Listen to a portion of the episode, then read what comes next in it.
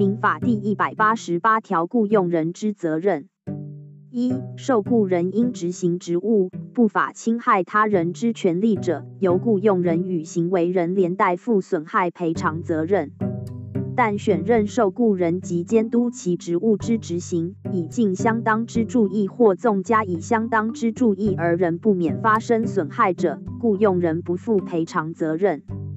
二、如被害人依前项但书之规定不能受损害赔偿时，法院因其申请得斟酌雇用人与被害人之经济状况，令雇用人为全部或一部之损害赔偿。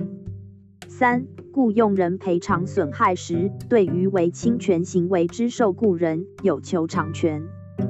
苏花公路发生一起伤亡严重的游览车事故，游览车失控擦撞山壁后撞上护栏，导致多人轻重伤。这次事故中，游览车公司需要负的责任就需要检调单位去调查厘清，判定游览车公司是否有尽到监督的职责。在派遣司机执勤时，是否有工作超时或是驾驶能力的审核？如果游览车公司有该尽的义务没有做，就会需要负连带赔偿的责任，并非单由司机一肩扛起。